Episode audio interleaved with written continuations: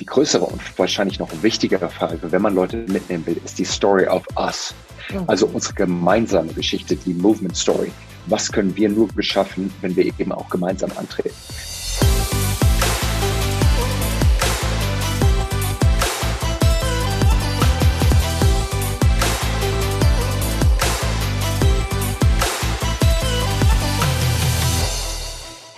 Willkommen zu den Gedankendealern, deinem Format rund um das Deal mit den besten Gedanken zu Business, Spiritualität, Freundschaft und vielem mehr. Ich freue mich riesig auf unseren heutigen Gast, Julius Vandela. Ähm, ich möchte ihn euch ganz kurz vorstellen, obwohl die meisten kennen ihn wahrscheinlich, weil er im Fernsehen äh, omnipräsent ist, ARD, ZDF, NTV, kommentiert und analysiert er das politische Geschehen. Ähm, er ist Kampagnen- und Strategieberater, aber wo er eigentlich herkommt, was er so gemacht hat und wie er dazu geworden ist, vielleicht so ein paar kleine Bullet Points. Julius hat äh, Politik- und Kommunikationswissenschaften an der Furman University in Greenville, USA, studiert. Und er hat sich dort beim Studenten für Obama Club beteiligt. Ich glaube, das war Richtig. so ein Schicksalsmoment. Er hat dann zwei Jahre lang hauptamtlich als Wahlkämpfer und Youth Vote Director im Präsidentschaftswahlkampf für Barack Obama gearbeitet und war einzig, also der einzig Deutsche in dem Wahlkampf, also auch schon mal so ja. wie so ein Ritterschlag. Ähm, als er wieder zurück in Deutschland war, hat er dann als externer Berater beim deutschen Bundestagswahlkampf 2009 und 2013 gearbeitet, aber auch für diverse europäische Wahlkämpfe und NGO-Kampagnen. Richtig. Er ähm, hat 2015 die Campaigning Academy gegründet. Das ist ein Weiterbildungsinstitut für strategische Kommunikation in Berlin. Mhm. Und das Wirtschaftsmagazin Kapital zählt Julius zu den Top 40 unter 40 Nachwuchskräften im Politikbereich. Ja, jetzt ist immer die Frage, wie alt bist du denn? Das machen wir vielleicht nachher. Richtig. Ja, sehr gut. Als noch, noch stimmt's. Noch stimmt's. Noch stimmt's. Wahnsinn. Yes. Als Speaker schildert er vor allem, äh, wie internationale Wahlkämpfe hinter den Kulissen orchestriert werden und beschreibt ähm, da sehr gerne anhand konkreter Beispiele, welche Strategien und Maßnahmen zum Sieg führen. Ich durfte Julius vor ein paar Jahren on stage erleben und äh, auch erleben, wie großartig er mit Storytelling ist, was auch ein wichtiger Bestandteil seiner Workshops und Seminare und Beratungen ist. Also geht es immer um authentische Kommunikation und halt das äh, ja, Fünkchen, was es braucht, um dann tatsächlich erfolgreich zu sein. Er unterrichtet an der Hertie School of Governance, Quadriga Hochschule in Berlin sowie an der Hochschule für Medien in Stuttgart. Und ähm, ja, ich würde noch ganz viel zu dir erzählen, will ich aber gar nicht. Ich will eigentlich, dass du was zu dir erzählst. Aber das, was mich äh, total begeistert hat, da müssen jetzt gleich ganz viele dann auf deine Website gehen, ist dein Quote direkt auf der Website. Stand for something and change everything.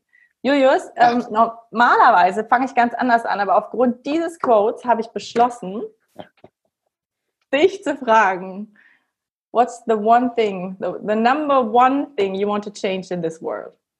Deine the number one thing. Yes. The number one thing I want to change in the world.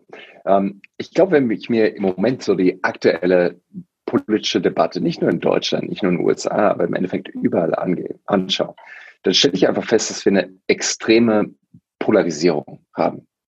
Wie gesagt, es gibt irgendwie festgefahrene Ansichten. Und natürlich mache ich das ganz klar auch an diesem aktuellen amerikanischen Wahlkampf fest, wo die Lager so unfassbar gespalten sind. Es gibt die Demokraten, die laut aktuellen Umfragen nicht aktiv Joe Biden unterstützen, sondern zum Großteil in erster Linie einfach nur Donald Trump weghaben wollen. Mhm. Und dann gibt es natürlich die Republikaner, die sagen, es kann da im Endeffekt von den Demokraten kommen, wer will.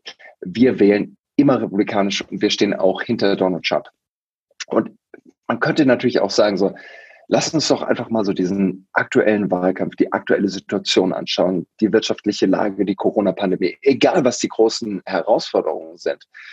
Und lass uns doch einfach versuchen, ins Gespräch zu kommen und vor allem in ehrlichen Austausch zu kommen, damit da wirklich auch ein Erkenntnisgewinn stattfindet. Mhm. Und insofern, wenn du mich fragst, so, change something, so, what would you like to change? So, ähm, ich glaube, wieder dahin zurückzukommen, dass es nicht einfach nur um effektive Kommunikation geht, auch wenn das das ist, was ich ganz Tag im Endeffekt beruflich mache. Ja. Aber der Wunsch, Leute in einen offenen Austausch reinzubringen, wo nicht einfach nur jeder seine Talking Points runterrastelt, so wie du es kennst, wenn du Politikerin XY in ein TV-Studio gehen siehst, ja. die teilweise überhaupt nicht auf die Fragen hören von den mhm. Moderatoren, sondern einfach nur runterrasseln, was sie gebrieft mhm. haben und was sie mit ihren Beraterinnen und Beratern auch im Endeffekt ausgearbeitet haben, sondern dass man reingeht und sagt, ey, das ist ja echt mal eine spannende Frage wie kommst du denn überhaupt zu dieser Ansicht? Wie kommst du denn überhaupt zu diesem Schluss? Und dass wir, wie gesagt, offen reingehen für einen echten Erkenntnisgewinn. Das ist was, was ich glaube, was uns einen ordentlichen und gehörigen Schritt auch nach vorne bringen würde. Nicht alles von vornherein auch zu verurteilen, was die anderen sagen, sondern ehrlich und offen reingehen. Mhm. Großartig. Ein inhaltlicher Dialog höre ich da stark raus und einfach auch so ein menschliches Verständnis oder einfach eine Kommunikation, die menschlich abläuft. Ne? So. Ja, und ich meine, wir sehen es in so vielen Sachen, so ob das jetzt Maskenpflicht ist oder nicht. Ja. Da kann man sagen, klar, ich meine, ich lasse mich hier nicht beschränken oder das ist das, was die Wissenschaft sagt. So, hör doch mal den anderen zu. Und auch klar habe ich da eine offene Haltung. Das andere ist, wenn ich mir die Debatte über erneuerbare Energien anschaue, die Debatte über Fridays for Future, das sind so teilweise Kulturkämpfe. Und natürlich kann man mhm. sagen, das ist das, was die Wissenschaft sagt. Und der, auf der Seite stehe ich eigentlich auch immer. Und nichtsdestotrotz finde ich es ja auch spannend zuzuhören, was die andere Seite dagegen zu halten hat. Und ja. insofern würde ich mir da einfach ein bisschen mehr Offenheit wünschen. Das bedeutet nicht von seiner eigenen Haltung abweichen, mhm. aber wie mhm. gesagt, für einen Erkenntnisdialog da mhm. aufzustehen. Ich finde es total schön, trifft ganz viel bei mir. Ich glaube immer, dass das ähm, damit zusammenhängt, dass wir Menschen Ambivalenzen sehr schlecht, schlecht aushalten können. Dass wir einfach immer sehr gerne uns schnell positionieren wollen, wie du es eben gesagt hast, Democrats versus Republicans, ne? also Richtig. schwarz oder weiß, weil ansonsten bist du haltlos. Ja. Und wenn du haltlos bist, dann kann das dich existenziell tatsächlich gefährden. So. Ja. Ähm, super interessant. Schön, schönes Ziel. Ich mache mit, Julius. Seit wann, Seit wann bist du politisch? Bist du, wie bist du aufgewachsen? Bist du in einer Familie aufgewachsen, die sehr politisch war? Wann ist das so bei dir entstanden, dass du gemerkt hast, oh, da, da kitzelt dich was, da möchtest du mehr darüber wissen und vor allem studieren? Ich bin, ich bin in einer durchaus politischen Familie aufgewachsen. Ähm, ich bin in Heidelberg aufgewachsen mhm. und ähm, in Heidelberg so doppeltes Lehrerkind, äh, so 68er Aktivisten auch teilweise. Aber was, was ich interessant fand, war, ähm, ich kann, also ich kann mich so an, an Kindheitserinnerungen erinnern, wie ich auf den Schultern meines Vaters saß und wir natürlich auch gegen den ersten Irakkrieg protestiert haben ähm, und gegen Atomwaffen protestiert haben und so. Demos waren schon irgendwie auch präsent. Ähm, so, ah, dann kam aber irgendwie so eine Phase in meinem Leben, wo ich einfach nur Basketball spielen wollte. Ich habe mhm. von morgens bis abends Basketball gespielt. Ich wollte unbedingt Basketball-Profi werden. Ich bin auf ein Basketball-Internat gegangen, habe ein Stipendium bekommen, in den äh, USA zu spielen, habe ja Bundesliga gespielt. Also waren einfach so, das war so ein Faktor in meinem Leben und da habe ich mhm. einfach kaum noch über Politik nachgedacht. Dann kam aber, wie gesagt, halt eben Barack Obama 2004. Zu dem Zeitpunkt habe ich in South Carolina gelebt, einem der konservativsten Bundesstaaten überhaupt, mitten im Bible Belt. Und das war so die Zeit von Irakkrieg, Afghanistan, ähm, wo, wie gesagt, unter George W. Bush als Europäer man sich einfach auch echt schwer getan hat. Mhm. Da war es aber noch nicht die Politik an sich, sondern ich kann mich ziemlich genau an eine Debatte erinnern. Es war damals, ähm, gab es einen großen Skandal über Abu Ghraib mhm. wo die Amerikaner auf die brutalste Art und Weise gefoltert haben. Donald Rumsfeld, der damalige Verteidigungsminister, auch wie gesagt, stark unter Beschuss stand. Und ich habe natürlich die New York Times damals gelesen, so als Politikstudent so hat man das so gemacht. Und ähm, irgendwann hatten wir so eine öffentliche Stunde. Also wir hatten mal so eine Stunde die Woche, wo wir über aktuelle Themen äh, diskutiert mhm. haben in der Politikvorlesung. Und wir haben über Folter gesprochen und über Waterboarding und über diese ganzen Themen, die, wie gesagt, Anfang der 2000er Jahre unheimlich präsent waren. Und plötzlich stellte ich halt fest, ich bin einer der wenigen, wenn nicht sogar der einzige in meinem kompletten Politikkurs, der aktiv gegen Folter und gegen Waterboarding argumentiert. Wow. Und ich dachte, was läuft hier falsch? So aus einer europäischen und, und, und, und liberalen Perspektive äh, und, und Prägung habe ich halt dagegen argumentiert. Und irgendwann sagte einer meiner Kommilitonen, ich habe alle Argumente geliefert und habe äh, Genfer Konvention und so weiter alles geliefert. Und dann irgendwann sagte einer, nachdem ich gemerkt habe, ich bin hier, ich überzeuge niemanden, sagte mein Kommilitonen zu mir, Julius, du verstehst es nicht. Ähm, du warst am 11. September nicht hier. Und da ist mir irgendwie auch klar geworden, und es geht dann eben auch zurück zu dem Punkt, den wir eben gerade besprochen haben, wie stark Emotionen natürlich auch irgendwie verankert sind, wie stark auch dieser 11. September wie gesagt, eine ganze Generation auch geprägt hat, wie das bis heute auch noch maßgeblich Außenpolitik von Amerikanern auch eben beeinflusst oder auch eine globale Außenpolitik von ganz vielen äh, Mächten beeinflusst. Aber wie gesagt, diese, diese, diesen Zusammenhang zwischen Erlebnissen, zwischen, ähm, zwischen einer wirklich starken Emotionalisierung, aber dann auch der Art und Weise, wie wir auf Dinge blicken, ähm, das hat mich unheimlich getriggert. Und als dann Obama, wie gesagt, 2004 gesagt hat, so er kandidiert für die, äh, oder, oder hat zum ersten Mal auf dem Parteitag gesprochen, und dann 2007 gesagt, er kandidiert für die Präsidentschaft, da wusste ich so, da will ich unbedingt dabei sein. Insofern es waren so ein paar Elemente, wahrscheinlich so was tief eingepflanztes in meiner Biografie, auch durch meine Eltern, ähm, was mich schon irgendwie politisch interessiert gemacht hat. Aber dann, wie gesagt, diese Erfahrung in den USA und dann eben auch die Kandidatur von Obama, die mich dann wirklich auch politisch gemacht hat. Mhm, total spannend. Ich kenne das total. Ich weiß nicht, ob wir mal darüber gesprochen haben, dass doch, ich glaube schon, dass ich ja in Texas war Richtig. und in, in, Oklahoma City studiert habe. Ja. Und ähm, ich habe ähnliche Erfahrungen gemacht. Also ja. von äh, gerade dieses Bible-Belt. Ne? So ich war der erste Mensch, der nicht getauft war, den die Menschen da gesehen haben und die halt dachten irgendwie, äh, die mir so Sachen gesagt haben wie, du, wir glauben nicht an Evolution. Wir glauben nicht. Also so wirklich so wie so Welten ja. aufeinander clashen. Ja. Ne? Und ja. ich finde aber genau an der Stelle finde ich sehr spannend, was du eingangs gesagt hast, da eine Dialogkompetenz herzustellen, äh, in sich schon mal alleine eine Bereitschaft für das Gegenüber, ist großartig. Und ich glaube, dass ähm, Obama da vielleicht auch sehr anders vorgegangen ist, wenn du so an diese Zeit zurückdenkst. Ja. Was war für dich, weil. An die ähm, denke ich sehr, ja. sehr gerne zurück, ja, muss ich auch dazu sagen. Vor allem heute. Ja, ja. ja. Will ich nachher auch noch zu kommen. Aber ähm, ich weiß noch, du hast so ein paar Sachen erzählt. Ähm, wir hatten das eben auch in der Anmoderation, habe ich es kurz gesagt, ne, was da so orchestriert wird, so hinter den Kulissen, wo ich wirklich ähm, mit offenem Mund da saß und dachte, das, das kann ja alles gar nicht wahr sein. Und äh, wow, wie, wie taktisch und ähm, wirklich ja, einfach abgehoben, dass das alles stattfindet. Was hat dich am meisten überrascht an, ähm, an dem Wahlkampf, ähm, an den Strategien oder an den, an den Techniken? Was war für dich so dein Aha-Erlebnis?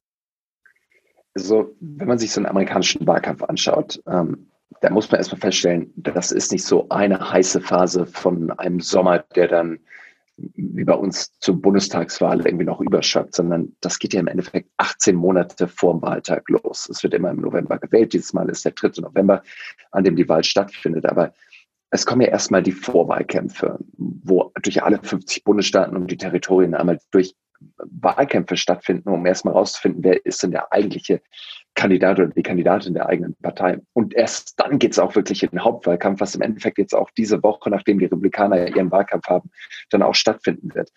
Aber ähm, ich glaube, es gibt so, gibt so ein paar Punkte, die mich unheimlich fasziniert haben. Das eine war natürlich, dass es so stark auf eine Person runtergebrochen war. Und damals, wie gesagt, ich habe für Barack Obama gearbeitet, wo es halt auch unheimlich einfach war, zumindest für mich, mich mit der Geschichte von Barack Obama zu identifizieren, aber vor allem eben auch zu sagen, ich verstehe, was sein Rational ist, mhm. warum er wirklich auch antritt. Und ich glaube, das sind auch so aus meiner Sicht so zwei der wichtigsten Fragen, die jeder Politiker, jede Politikerin, wenn sie kandidieren, beantworten müssen, die aber wahrscheinlich jeder von uns und jede Organisation schlussendlich auch beantworten muss. Und das sind so die zwei Fragen. Die eine lautet, warum ich? Also warum kandidiere ich, warum glaube ich, dass ich am besten geeignet bin, dieses Land zu ein, uns auf einen neuen Kurs zu setzen oder was auch immer es ist. Das zweite ist, und diese Frage wird meistens unterschätzt, warum jetzt? Mhm. Warum zu diesem jetzigen Zeitpunkt? Warum brauchen wir genau jetzt auch diese Mechanismen, die ich hier vorschlage? Und das beschreibt natürlich diesen Kontext, ähm, den Zeitgeist, in dem wir gerade leben. Und ich glaube, dass natürlich Barack Obama damals nach acht katastrophalen Jahren von George W. Bush, wie gesagt, Afghanistan, Irak, Wirtschaftskrise und so weiter, er genau mit Hope and Change die richtige Antwort auf diesen Moment hatte. Ähm, Donald Trump, kann man argumentieren, hatte diese Antwort eben auch. Hillary Clinton hatte sie eben nicht. Und jetzt ist natürlich die Frage, kann Joe Biden, kann Donald Trump dieses Argument nochmal machen? Aber nochmal, diese zwei Fragen, warum ich und warum jetzt? Mhm wenn man die nicht beantworten kann, dann glaube ich, fehlt einem die komplette Erzählung, das komplette Rational dahinter, warum man eigentlich antritt. Egal, ob es eine Einzelperson ist oder eben halt auch eine ganze Organisation. Und da fand ich schon bemerkenswert, wie viel Zeit darauf auch eingesetzt wird, die eigene Geschichte glatt zu ziehen und auch wirklich kohärent in einem 10 Sekunden Soundbite auf einer Instagram-Story äh, bis hin zu einem 45 Minuten äh, Parteitagsrede, das runterzubrechen und in mhm. unterschiedlichen Detailgraden dann eben auch auszuformulieren. Und das fand ich, wie gesagt, bemerkenswert, vor allem wenn man es dann auch mit vielen europäischen Kampagnen vergleicht. Aber darüber hinaus, ich meine, wenn du mich fragst, was war wirklich beeindruckend an amerikanischen Kampagnen, es ist nicht nur so Konfetti und Luftballons, äh, die bei einem normalen Parteitag dann durch die Hallen fliegen. Allein einfach nur in so einem Kampagnenapparat, der, würde ich argumentieren, das größte Startup und das ultimative Startup ist, das man sich irgendwie vorstellen kann, zu sehen, wie sowas wächst über einen Zeitraum von gerade mal 18 Monaten. Ich meine, die Obama-Kampagne, wenn ich euch zurück mitnehme, so 2007, Februar, Obama gibt seine Kandidatur bekannt. Zu diesem Zeitpunkt hatten 2,8 Prozent aller Amerikanerinnen und Amerikaner den Namen Barack Obama überhaupt schon mal gehört. Es mhm. waren irgendwie 20 hauptamtliche Mitarbeiter. Es gab irgendwie eine Handvoll E-Mail-Adressen, die man anhauen konnte für Spendengelder. Und dann ist diese Kampagne, wie gesagt, über 18 Monate auf 5000 Hauptamtliche gewachsen. Es war ein Kampagnenbudget von über einer Milliarde Dollar da. Ähm, es war im Endeffekt, gab es niemand mehr danach, der den Namen Barack Obama auf der ganzen Welt noch nicht gehört hat. Und zu sehen, wie so eine Organisation, wie gesagt, aus dem Nichts in die Höhe gezogen wird, ähm, so eine Explosion im Endeffekt hinlegt, das ist einfach bemerkenswert, das zu sehen und da, dabei zu sein. Wow. Wie siehst du ähm, im Positiven wie auch im Negativen, also was Gefahren angeht, den Einfluss oder die Nutzung von Social Media bei Wahlkämpfen? Ich glaube, wir sehen alle die absolute Downside. Ähm, spätestens 2016 haben wir es äh, äh, kennengelernt ähm, und, und, auch vehement gesehen, wie äh, nicht nur extrem polarisiert werden kann, wie Filterblasen entstehen, wie natürlich aber auch so durch Foreign Interference, durch ganz explizite Kampagnen zum Beispiel eben auch von Russland, ähm, mhm. soziale Medien genutzt werden können, um auch eine Wahl zu beeinflussen. Ich habe natürlich aber auch das Positive gesehen. Genau. Und nochmal, ich habe es eben gerade gesagt, so Barack Obama 2,8 Prozent Name Recognition. Ähm, niemand kannte ihn, wir hatten kein Pfennig Geld. So Hillary Clinton hatte 99 Prozent Name Recognition, jeder kannte sie. Und wir mussten uns natürlich überlegen, wie kommen wir an Clinton, aber auch an den ganzen anderen Kandidaten vorbei, ohne auch nur einen TV-Spot irgendwie finanzieren zu können. Wahnsinn. Und da einen Kandidaten zu haben, der, wie gesagt, diese Frage, warum ich und warum jetzt authentisch beantworten kann, vor allem authentisch eben auch in diesen Netzwerken kommunizieren kann, das war im Endeffekt wie ein Brandbeschleuniger. So, die Botschaft ist da, die Story ist da. Wenn man die nicht hat, dann helfen auch die besten Social-Media-Kanäle nichts. Aber ja. wenn die Botschaft da ist, und wenn du im Endeffekt, und das ist mir ganz wichtig so, eine Antwort ist immer, eine Kampagne ist immer eine Antwort auf die jetzige Zeit. Mhm. Und wir hatten eben damals diese Antwort auf diese Phase in der amerikanischen Geschichte. Und wie gesagt, wenn du da dann noch die richtigen Kanäle dazu hast und natürlich auch weißt, wie die funktionieren, da kannst du damit wirklich in, in kürzester Zeit eine unglaubliche Bewegung auslösen. Mhm. Vor allem, wenn es dann auch noch dafür genutzt wird, nicht nur selber die ganze Zeit deine Botschaft rauszuposaunen, sondern eben auch die ganzen Unterstützerinnen und Unterstützer dafür zu befähigen, dass die rausgehen, ihre Kontakte wieder zu, äh, zu, zu bespielen, nochmal zu motivieren, für den eigenen Kandidaten zu wählen. So, da kommt dann wirklich so eine Bewegung zustande und das habe ich, wie gesagt, 2008 und dann auch wieder 2012 gesehen. Wow. Hast du selbst mal überlegt, in die Politik zu gehen, Julius? Ich, ich, ich bin schon auch in ja, der Politik also. in der Hinsicht, als dass ich natürlich ähm, mit Politikerinnen und Politikern, mit Parteien, mit Non-Profits, äh, mit, mit Initiativen ähm, daran arbeite. Ich meine, so zum Beispiel ähm, internationale Klimagipfel in Kopenhagen, so äh, wo es 2009 war es wirklich ein zentraler Moment, genauso wie es immer noch ein zentraler Moment ist, um äh, gegen den Klimawandel vorzugehen. Und wir waren da ähm, über Wochen in Kopenhagen und haben eben darauf hingearbeitet, dass es zu einem besseren Klimaabkommen äh, kommt. Ich glaube, ein paar Sachen konnten wir auch beeinflussen, viel zu wenig damals. Und das macht jetzt die neue Generation viel, viel effektiver, als wir es damals gemacht haben. Aber da versuchen wir natürlich auch aktiv zu beeinflussen und auch die Meinung direkt auch dorthin zu bringen, wo Entscheider sind. Aber ich glaube, ich habe immer bisher die Rolle gewählt, dass ich im Hintergrund agiere, dass mhm. ich äh, versuche, diese Kampagnenexpertise mit reinzubringen. Ähm, und äh, ich glaube, das war so das, das Wirkungsfeld, so wie es mir im Moment immer oder bisher zumindest immer abgesteckt habe. Ja. Mhm. Und ich stelle mir so vor, ähm, also ich habe mich damals, ich weiß noch genau, als ich, ich habe dich ja kennengelernt bei einer Pharma-Veranstaltung, wo du eine Keynote gehalten hast. Und ähm, ich habe mich sehr gefreut, als ich dann mitbekommen habe, dass du in Berlin vor allem sehr viel für NGOs machst und habe mich dann auch mal gefragt, so wie ist das mit deinem Werteverständnis? Ähm, wie oft sagst du nein? Weil das ähm, einfach sich nicht verträgt und mit, mit, mit deiner Ethik oder Moral kollidiert? wenn es um ja. Strategie oder Kampagnenberatung geht? Absolut. Ähm, ich glaube, ich sage relativ häufig Nein. Ich glaube, ich ja. habe früher noch viel häufiger Nein gesagt. Mittlerweile glaube ich, bin ich irgendwie ganz gut verortet und die Leute wissen so, wo ich irgendwie hingehöre und zu wem ich passe. Aber ähm, ich kann mich noch erinnern, so ich habe am Anfang natürlich auch ganz viele Anfragen bekommen, irgendwie von weit rechts außen. Mhm. Ähm, ich habe teilweise Anfragen bekommen, auch aus anderen europäischen Ländern für Politikerinnen und Politiker, für die ich niemals arbeiten würde. Ähm, aber ich glaube, so über die Zeit, glaube ich, baut man sich natürlich dann auch irgendwie einen Kundenkreis auf, Kreis von Organisationen, die immer wieder mit einem zusammenarbeiten. Ähm, und irgendwann ist man dann auch politisch verortet. Das bedeutet nicht, dass ich irgendwie komplett ideologisch bin und sage, es sind nur diese fünf Leute, mit denen ich zusammenarbeite. Ich glaube, da ist das Spektrum deutlich größer. Und ich habe ja auch eben vorhin zum, zu Beginn unseres Gesprächs gesagt, dass mir wichtig ist, diesen offenen Dialog ja. auch zu haben. Und ich würde zum Beispiel niemals hingehen und sagen, die Wirtschaft ist prinzipiell böse, überhaupt nicht. Da kommen unheimlich viele tolle Impulse raus und auch die muss man mit an den Tisch bringen.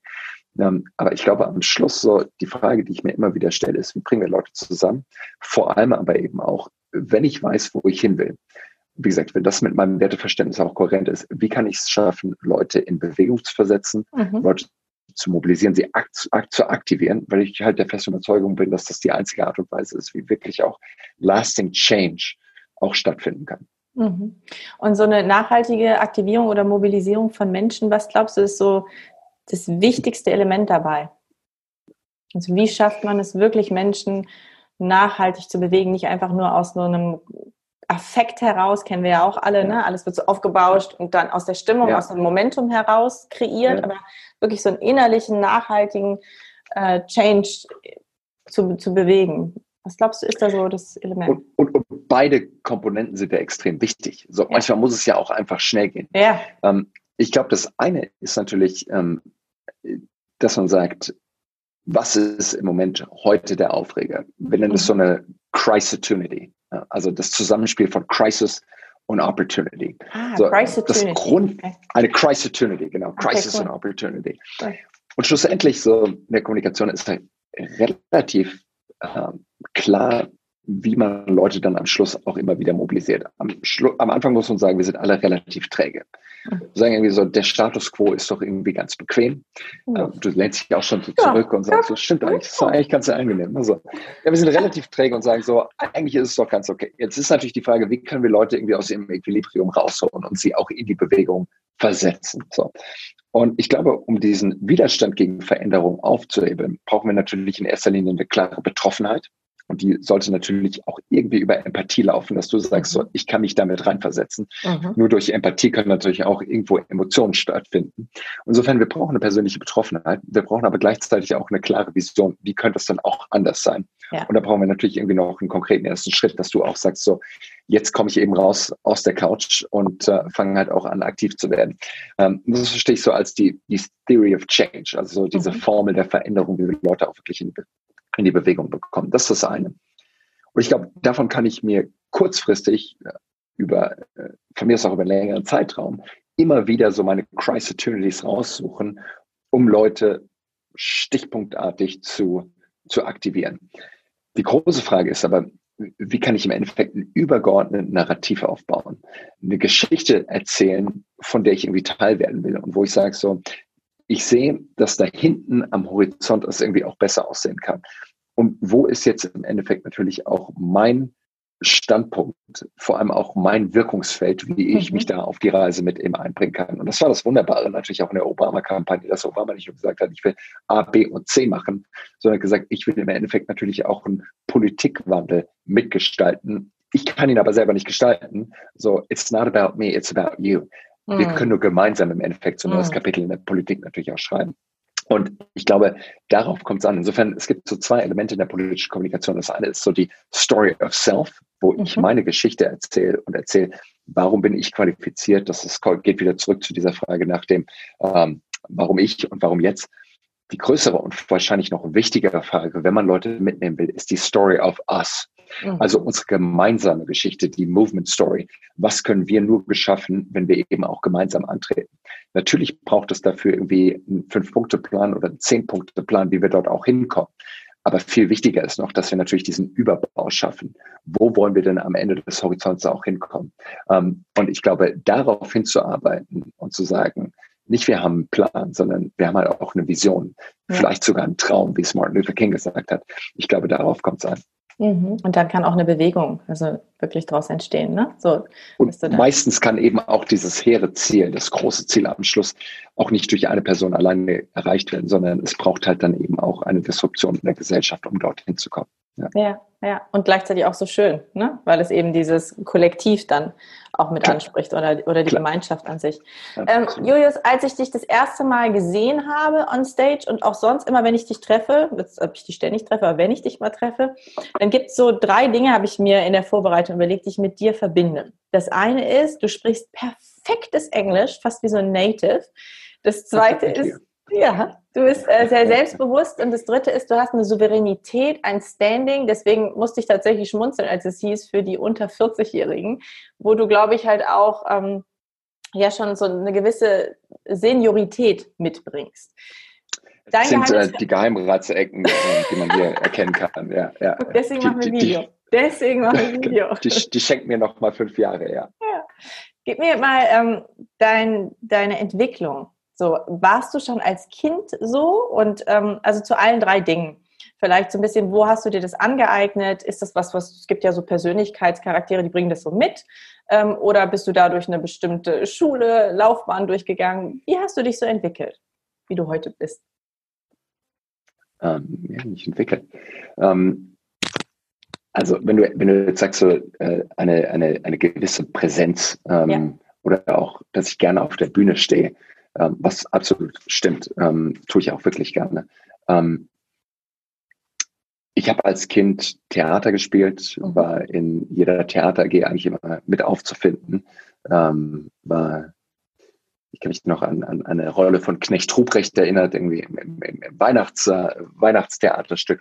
Aber ich glaube, das, das andere war, ich habe äh, mit vier Jahren angefangen, Geige zu spielen und äh, wie das dann oftmals so ist, hat man dann eben die ganzen Vorspiele und die ersten sind natürlich immer nur vor den eigenen Eltern und die Großeltern, die noch dazukommen und dann noch die Eltern von den anderen, die da auch noch mit dabei sind. Aber irgendwie mit fünf ist man dann halt irgendwie auf der ersten Bühne und ähm, dann spielt man irgendwann ähm, auf der Abi-Feier und hier und dort. Das war das eine. Das andere war aber halt auch das Basketballspielen. Ähm, mhm. erstmal kann man denken, Basketball, klar, man steht irgendwie mit neun anderen auf dem Feld und spielt fünf gegen fünf, aber dann irgendwann kommen natürlich auch dort mehr Zuschauer und mehr Publikum. Und gerade wenn man dann eben aus Deutschland weggeht und nach USA geht, und man spielt dann irgendwie so, wir waren im Great Alaska Shootout, äh, wo halt dann irgendwie eins der größten Turniere in den USA. Wir haben haushoch verloren, die meisten Spiele, also ich weiß nicht höher spielen, als es wirklich waren, aber es war erste College-Liga und wir wurden im nationalen Fernsehen übertragen. Und ähm, ich habe damals äh, so gegen, gegen heutige NBA-Stars gespielt.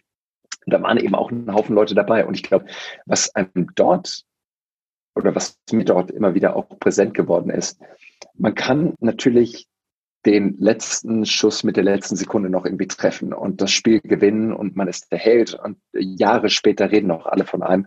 Man kann sich aber halt auch bis auf die Knochen blamieren, äh, wenn man halt eben den letzten Schuss nicht trifft oder wenn man es schafft, eben äh, ausgespielt zu werden und halt man selber im Endeffekt das Spiel auch verliert. Und ich glaube, so ist es ja für jeden auch, der auf die Bühne geht.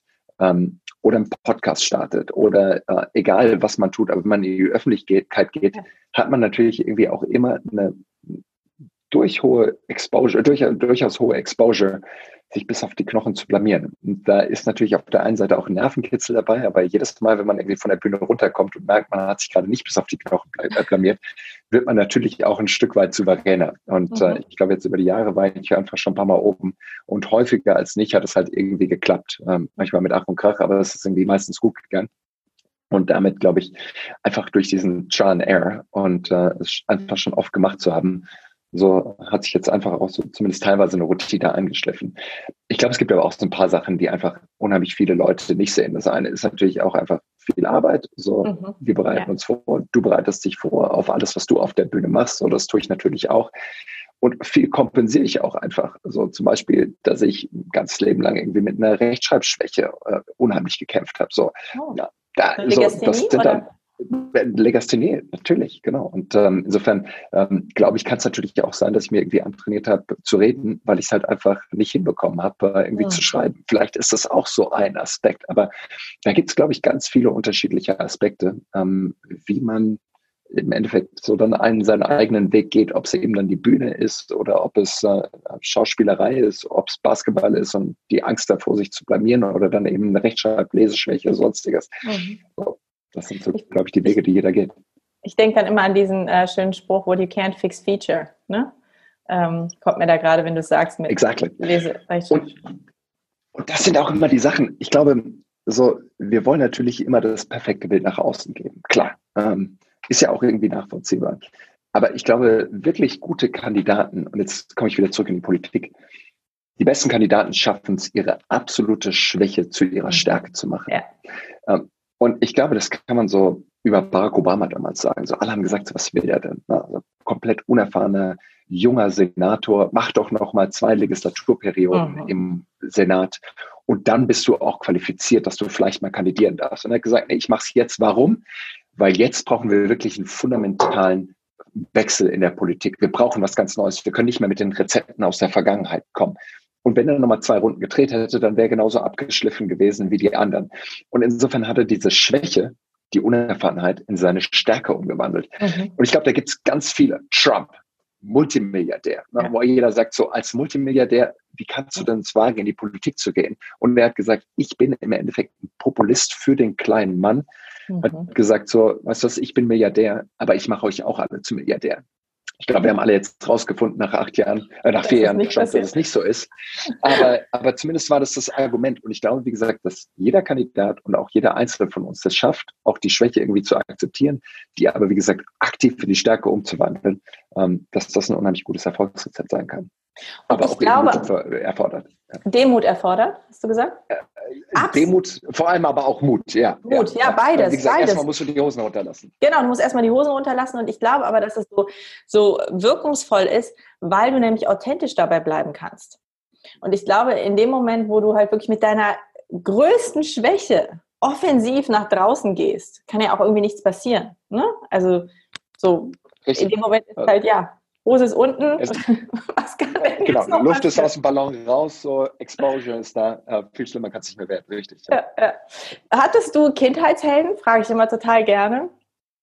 Hatte ich Kindheitshelden? Ähm, Vorbilder, wer waren die?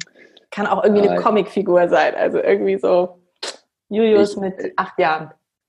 Also ich, also, ähm, ich habe natürlich schon irgendwie so Asterix und Obelix mir angeschaut mhm. und, so, und, so, Sachen, aber ähm, ich würde lügen, wenn ich sagen würde, so, ich hatte irgendwie ähm, klare Helden, so als, als Jugendlicher dann klar, ich habe Michael Jordan angeschaut, aber das war eher so, so, so ein Idol. Natürlich mhm. habe ich dann vorm Spiegel den Fadeaway Jumper, also so einen, so einen Sprungwurf irgendwie nachgemacht und äh, es gibt bestimmt noch äh, zig Videos, wo ich irgendwie versucht habe, genauso auch auf dem Basketballplatz mich zu bewegen.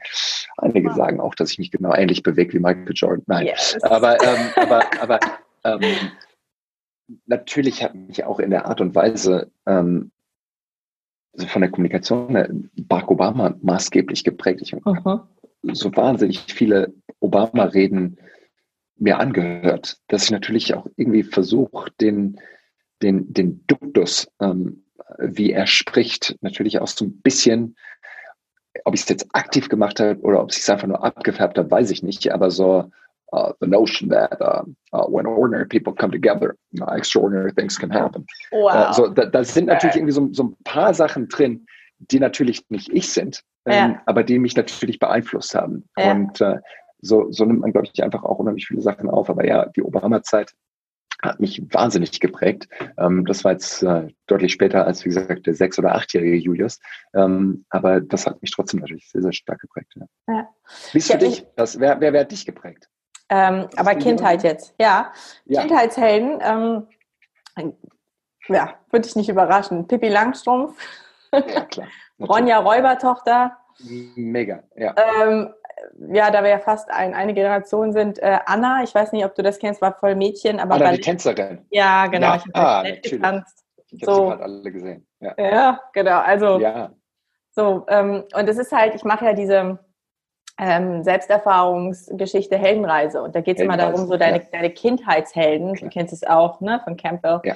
sind meistens ähm, natürlich Anteile, die du selber repräsentierst. Und deswegen, wenn du sagst, so hast du das übernommen, ne, oder steckt es in dir, es Klar. ist selten eine reine Kopie, sondern meistens aktivierst ja. du da irgendwie einen Anteil aus dir raus. Deswegen bin ich da immer sehr neugierig.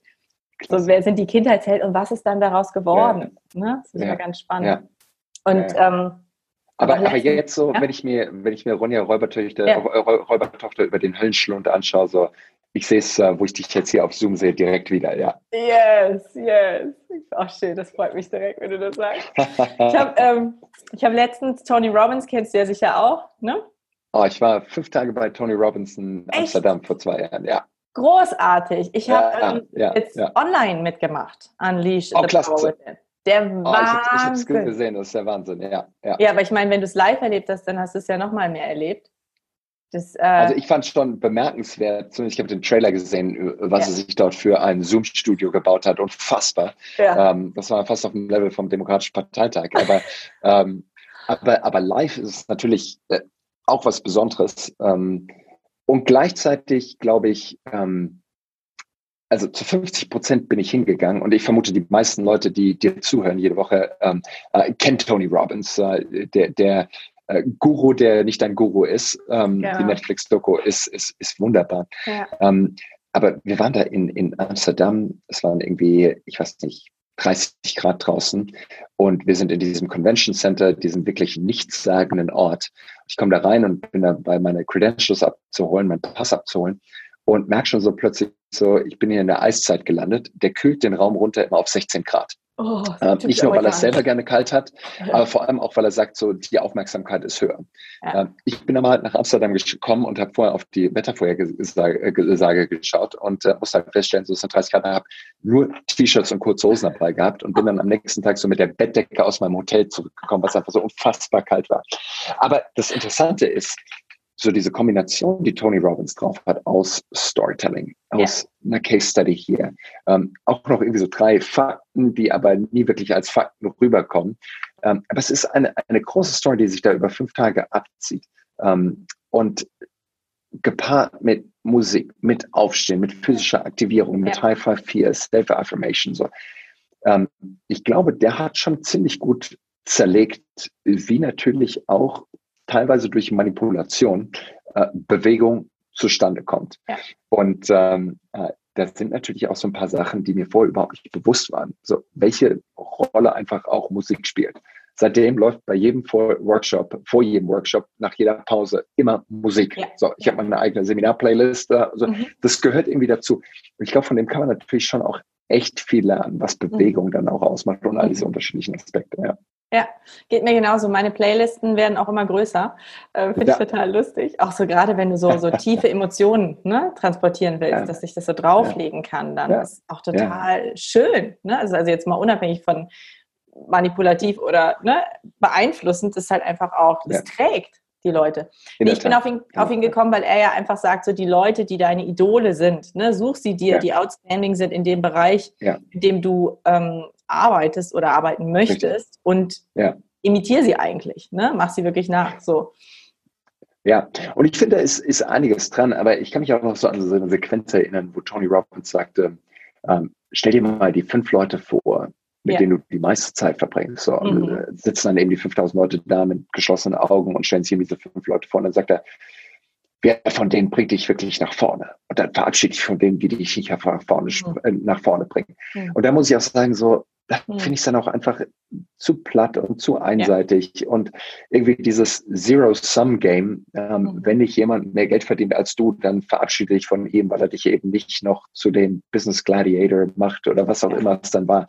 So, und ich glaube, es, es, jeder, der sich mal diese Dokumentation anschauen kann auf Netflix oder geschweige denn irgendwie mal online oder auch physisch teilnehmen kann, so, es ist eine super Erfahrung. Ähm, aber ich glaube, am Schluss muss man auch sagen, es ist ein perfekt inszeniertes Produkt, Tony ja. Robbins, das bestimmt ja. unheimlich vielen Leuten hilft. Und auch dort ist es wahrscheinlich wieder so, kannst du die 10, 15, 20, maximal wahrscheinlich 40 Prozent mitnehmen, die dich dann zu dem nächsten Punkt bringen. Aber am Schluss musst du auch das wieder für dich interpretieren und zu deinem eigenen machen, genauso wie du es mit Barack Obama machen musst oder mit allen anderen, die deine Vorbilder sind, so wie es Joseph mhm. Campbell auch sagt, so ein Teil von dem genau. hat dich beeinflusst, aber am Schluss musst du es irgendwie absorbieren, umdrehen und wenden und halt eben dann verinnerlichen, so wie es aber zu dir passt. Ja, ja. ja. Und äh, Stichwort Selbstoptimierung. Ne? Also es ist immer schön, Personal Growth weiterzukommen ja. und sich weiterzuentwickeln. Nichtsdestotrotz sind es eben mehrere Anteile, die uns hoffentlich als Mensch ausmachen, als höher, schneller, weiter, besser. Wenn du aber ähm, wieder schwank in, in dein Business, ne? da geht es immer um höher, schneller, weiter, besser. Ähm, jetzt habe ich, hab ich dich hier, The Analyst. Tell me, uh, Trump versus Biden. Du willst wissen, wer gewinnt? Oh ja, das ist geil. Zwischen, zwischen den beiden. Trump, Trump versus Biden. Sehr gut. Trump versus Biden on the way to the White House. Ähm, so, sollen wir die krude politische Analyse machen? Bitte, ähm, bitte. Okay. Äh, äh, lass mich vorausschicken, ich bin raus aus dem Prognosegeschäft. Ähm, nach 2016 ähm, bin ich doch sehr, sehr vorsichtig. Äh, wir schreiben heute Tag zwei der äh, National Republican Convention, also dem Republikanischen Parteitag. Letzte Woche waren die Demokraten dran, haben Joe Biden nominiert, was natürlich offensichtlich war. Ich finde, es gibt so ein paar ganz wichtige Aspekte, die man sich anschauen kann. Im Moment hören wir natürlich jeden Tag auch immer wieder was über neue Umfragen und selbst in den deutschen Medien wird ja echt viel auch über Umfragen geschrieben. Ähm, was, glaube ich, wichtig ist, ist, jeder, der die nächsten 70 Tage die Wahl verfolgt bis zum 3. November, sollte nicht so viel drauf geben, was die nationalen Umfragen sagen, sondern sollte sich die Battleground State Umfragen anschauen.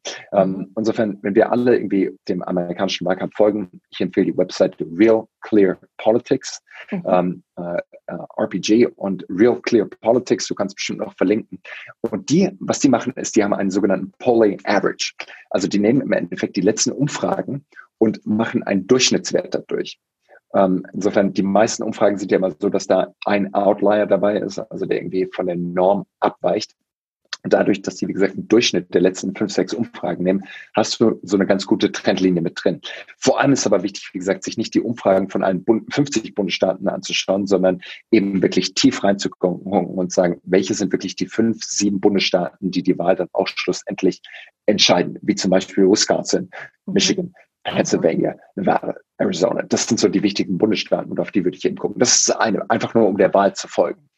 Das Zweite ist, wenn man sich anschaut, wo steht die Wahl heute am 25. August äh, versus vor vier Jahren, dann könnte man ja denken, so einfach so ein Bauchgefühl und so, wie man das Ganze wahrnimmt.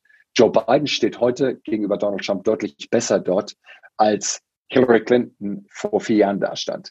Rein faktisch und was die Umfragewerte betrifft, ist es aber überhaupt nicht der Fall. Oh, so, wow. äh, Stand heute ist Donald Trump in den Umfragen 0,3 Prozent hinter dem, wo er vor vier Jahren stand. Und Joe Biden ist lediglich 1,6 Punkte vor dem, wo Hillary Clinton vor vier Jahren stand. Also im Endeffekt sind wir genau dort im Bereich der statistischen Signifikanz, so, wo wir auch, oder Abweichung, wo wir auch im Endeffekt vor vier Jahren waren. Klar, jetzt sind es noch 70 Tage Zeit. Die Frage ist natürlich schon so, wer hat die besseren Karten? Ich glaube, Stand heute mit der Corona-Pandemie, mit den Arbeitslosenzahlen, wo wir de facto bei 15 Millionen Arbeitslosen sind im Moment, äh, eine Wirtschaft, die im freien Fall ist, äh, 175.000 Toten durch die Corona-Pandemie Tendenz natürlich eher steigend bis zum 3. November. Hoffen wir, dass es nicht so ist, aber wahrscheinlich wird es so sein, dass das natürlich nicht unbedingt Aspekte sind, die äh, Donald Trump in die Karten spielen. Und nichtsdestotrotz, ähm, zu diesem Zeitpunkt vor vier Jahren gab es noch keinen James Comey und keine FBI-Untersuchung in die Affären von Hillary Clinton. Äh, es gab noch keine WikiLeaks. Ähm, auch mhm. das war zu diesem Zeitpunkt noch nicht der Fall. Insofern, da ist noch so viel Zeit, was vergeht. Es gibt noch die ganzen Präsidentschaftsdebatten, wo nochmal so eine nationale Aufmerksamkeit auch da ist, dass echt schwierig ist zu prognostizieren, wie es weitergehen kann. Und vor allem in einem Setting, in dem wir noch nie waren, wo es keinen Haustürwahlkampf gibt, wo die Leute rausgehen können und Haustüren klopfen können, wo es eben keine Großveranstaltung gibt, ein Format, das Donald Trump ja. unheimlich wow. gerne hat, sondern auch der ist im Endeffekt eine Pressekonferenz vor Zoom-Screens irgendwie mhm. gebunden. Insofern hat sich einfach das, das Spielfeld komplett verändert. Und äh, da braucht es natürlich schon auch irgendwie eine sehr, auch wenn das Wort furchtbar ist, aber agile Herangehensweise, um eben auf all das, was tagtäglich passiert, schnell reagieren zu können und das auch bestmöglich für sich dann eben auch ausnutzen zu können. Wenn du ähm, nochmal so deine ähm, Expertise, was so Profiling ähm, angeht, ja. nochmal äh, anwendest. Ne? Also du hast es ja. gerade eben gesagt mit Trump damals, ne? so dieses äh, I make you millionaire ne? für, den, für den kleinen ja. Mann. Wie positioniert er sich heute ähm, und wie macht es Biden? Ähm, Biden von Beginn an hat immer gesagt, so, es geht darum, so restoring uh, our moral compass oder so our nation's um, uh, our nation's soul, uh, restoring mhm. the soul of the nation war, glaube ich, der, der direkte mhm. Claim. Also im Endeffekt so das Argument war, in den letzten vier Jahren haben wir gesehen, wie Donald Trump einfach das Land in den Ruin gewirtschaftet hat, aber vor allem sich von unseren amerikanischen Werten verabschiedet hat. Und ich bin im Endeffekt wieder da. So, bring die Institution zurück und gib uns wieder unseren moralischen Kompass zurück. Man dachte irgendwie am Anfang vom Wahlkampf noch so, worüber redet der? Darum geht's hier irgendwie überhaupt nicht. Dann kam nur die Corona-Pandemie und vor allem auch dieses katastrophale Krisenmanagement von Donald Trump, was, glaube ich, unbestritten der Fall ist. Und da, glaube ich, hat Joe Biden plötzlich dann auch eben seinen ja, sein, sein, sein Schritt und sein Tritt wieder gefunden. Mhm. Und äh, dafür war es dann eben genau die richtige Antwort für dieses, äh, für dieses Szenario. Ich glaube, wenn ich das Trump-Team wäre, würde ich versuchen, alles im Endeffekt auf eine Karte zu setzen und würde nicht sagen, so am Wahltag selber steht auf dem Stimmzettel Donald Trump oder Joe Biden. Ich würde versuchen, den Rahmen, das Framing der Wahl so zu fokussieren, dass ich sagen würde, so im Endeffekt steht auf dem Stimmzettel die Wirtschaft und du mit deiner Stimme entscheidest, willst du Joe Biden, jemanden, der liberale Politik die letzten 50 Jahre in Washington gemacht hat, der immer eigentlich für größere Regierungen, für mehr Steuern und so weiter und so weiter war. Willst du dem wirklich die Zügel in die Hand geben in einer Situation, wo die Wirtschaft wirklich am Ende ist? Oder nimmst du lieber mich? Du magst mich nicht. Ich bin vielleicht auch zu krude. Ähm, ich bin bestimmt auch nicht der Typ, den du ähm, irgendwie mit auf die Familienfeier mitnehmen würdest. Aber du weißt, dass ich amerikanische Interessen bis zum letzten Atemzug verfolgen werde. Gerade jetzt, wo im Endeffekt unsere Wirtschaft am Ende ist, braucht es jetzt diesen absoluten Macher, der bereit ist, über Leichen zu gehen, um die Wirtschaft wieder anzukurbeln. Das ist, glaube ich, das Argument, das wir von Trump in diesen letzten 70 Tagen sehen werden. Du magst mich nicht, aber du weißt, dass ich effektiv bin. Insofern gib mir noch einmal deine Stimme. Ich baue die Wirtschaft wieder auf. Danach können wir immer noch mal schauen, wie wir weitermachen. Insofern, ich glaube, wenn es darum geht, ähm, dann wird das Ganze im Endeffekt ein Choice, eine Wahl zwischen Biden und Trump. Wenn Trump sich darauf einlässt, dieses Spiel mitzuspielen, dass es im Endeffekt darum geht, wer ist noch schneller im Kopf und wer ist senil und wer ist nicht senil oder wer ist zu liberal oder zu progressiv und so weiter und so weiter.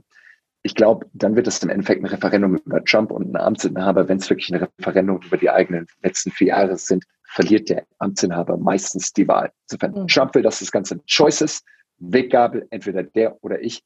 Joe Biden will, dass es eine Abwahl von Trump wird. Und das ist mhm. das Argument, das wir von beiden die nächsten 70 Tage sehen werden. Mhm. Wie viele Berater sind um so ein ähm, Präsidentschaftskandidaten oder halt auch um den Präsidenten drumherum, die wirklich ähm, Einfluss haben, also auf die diese Menschen hören? Wie, wie viele stricken das so? Im Endeffekt, natürlich gibt es Leute, die machen die Umfragen, Leute, die machen das Microtargeting, die schauen sich natürlich auch die Wählerbewegungen in den Swing States an. Das sind aber dann meistens nicht die Leute, die dann auch direkt mit dem Kandidaten ja. 24 Stunden am Tag interagieren. Der Kreis ist ziemlich klein. Einfach, weil der Kandidat auch nicht die ganze Zeit von 17 Seiten verunsichert werden kann, genau. sondern du hast halt deine vier, fünf Leute um dich rum. Ich glaube, bei Trump ist es komplett anderes Ding. Trump ist sein eigener Chefstratege, ist sein eigener Pressesprecher, ist sein eigener Social Media Redakteur, ist sein eigener Fernsehproduzent. Der macht alles. Und ich glaube, somit ist er natürlich wahnsinnig allein und gleichzeitig hat man manchmal das Gefühl, dass derjenige, der als letztes im Oval Office war und sei es nur der TV-Screen mit Fox News, das letzte Segment, das er geschaut hat, das ist auch das, was er dann in dem Moment irgendwie wiederkäut und auch direkt ja. wieder ja. auf Twitter von sich weitergibt. Ja. Also ich glaube, dass das schon ein wirklicher Unterschied ist und dass Trump da auch ein echtes Talent auch hat, ähm, Menschenmengen zu lesen, mhm. zu verstehen, was gerade eine Erzählung ist, die auch andockt. Ähm, ich würde niemals Trump und empathisch so in, in, in einen Satz packen. Aber ich glaube schon, dass er, wie gesagt, einen Raum lesen kann und mhm. merkt, wo geht die Energie hin, wo ist ein Thema, das durchaus auch als Aufreger funktionieren kann und wovon sollte ich lieber die Hände lassen. So. 30 Prozent der äh, Fälle so mhm. setzt er auf die komplett falsche Karte und vergaloppiert sich auch. Aber wie gesagt, 2016 hat er es ziemlich gut getroffen. Mhm. Ich glaube, dass er, dass er, so wie du sagst, ähm, emotionale Schwingungen, so ein bisschen emotionale Intelligenz äh, sehr gut mitnehmen kann, aber die Empathie ja. erfordert dann tatsächlich noch mal ein bisschen mehr Tiefe. So, ohne uns da jetzt drin zu verlieren. Wir reden heute mit dir, lieber Julius, aber vielen Dank für diese Einschätzung. Total spannend. Ähm, ja, ich wollte nur noch sagen, Empathie ja. erfordert natürlich auch, dass man irgendwie sich in die Schuhe vom anderen mit reinversetzen genau. kann.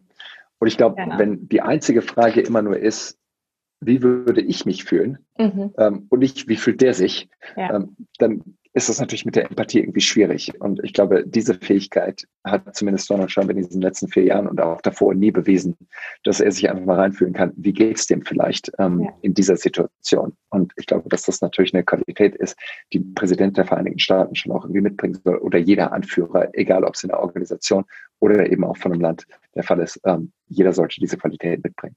Ja, ja, sehe ich genauso. Was sind deine nächsten Pläne, Ziele? Campaigning Academy, du machst Workshops, Seminare. Ähm, man könnte jetzt sagen, du, du, du machst sehr viel, aber was sind so ganz konkret vielleicht deine beruflichen Pläne, aber auch privat? Also, wo stehst du gerade? Du, ähm, ich habe eine wahnsinnige Passion für den amerikanischen Wahlkampf. Äh, wahrscheinlich hat man das auch gerade gemerkt, als man zugehört hat. So, da brennt irgendwie das meine Sicherung durch. Ich finde es so unfassbar spannend. Ich finde diese Kampagne spannend, aber vor allem, ähm, ich habe so lange in den USA gelebt, so viel Zeit dort verbracht, liebt dieses Land ähm, fast so sehr, wie ich Deutschland lebe. Ähm, und habe da unheimlich gerne gelebt und äh, schon natürlich auch mit einem äh, Schock und Erschrecken auf die Entwicklung, die wir dort gesehen haben. Und es war schon vieles katastrophal, als Obama übernommen hat. Auch der hat nicht alles hinbekommen. Aber jetzt zu sehen, was Trump in diesen letzten vier Jahren dort gemacht hat. Insofern, ich schaue natürlich auf diese Wahl bis zum 3. November. Und ich glaube, das ist auch maßgeblich, dass es mich bis zu, bis zum November irgendwie äh, maßgeblich auch beschäftigen wird, dass ich das versuche zu erklären, Leuten irgendwie so zumindest meine Perspektive anbiete, äh, versuche Hintergründe zu beleuchten und auch zu erklären, was ist die Geschichte hinter der Geschichte. Ähm, mhm. Wie funktioniert so ein Wahlkampf wirklich aus dem Innenleben und so einen Blick hinter den Vorhang ähm, äh, gewähren kann. Äh, was danach kommt, äh, danach kommt die Bundestagswahl. Und meine Güte, es ist ja nicht so, als ob es in Deutschland nicht spannend ist. Ja. Angela Merkel wird mhm. nicht mehr antreten, aller Voraussicht nach. Ähm, es gibt da diverse Kandidaten bei der CDU. Ähm, Robert Habeck, Annalena Baerbock äh, äh, laufen sich warm. Olaf Scholz ist nominiert worden von der SPD als Kanzlerkandidat. So, da tut sich ja schon auch echt einiges. Und es ist auch nicht so, als plötzlich, als ob es in Deutschland um nichts gehen würde, sondern auch bei uns geht es echt um richtig viel. Und ich könnte mir auch gerade vorstellen, wenn ich da sehe, Baerbock oder Habeck auf der einen Seite, Friedrich Merz auf der anderen Seite, so, das sind ja schon auch fundamental unterschiedliche politische Philosophien, die da aufeinander prallen. Insofern glaube ich, haben wir da zum ersten Mal seit langem wieder auch einen Richtungswahlkampf. Und so, I'll be damned. Ähm, irgendwie will ich da natürlich schon auch überlegen, ähm, wie ich da irgendwie eine Rolle mitspielen kann. Ja. Mhm, mh, spannend. Falls es noch irgendwas gibt, wo du sagst, darauf möchte ich verlinken, wir packen alles in die Show Notes, auch eben nochmal, wo du gesagt Klasse. hast, wo man sich optimalerweise politisch nochmal ja, informieren sollte. 538.com ist großartig und Real Clear Politics.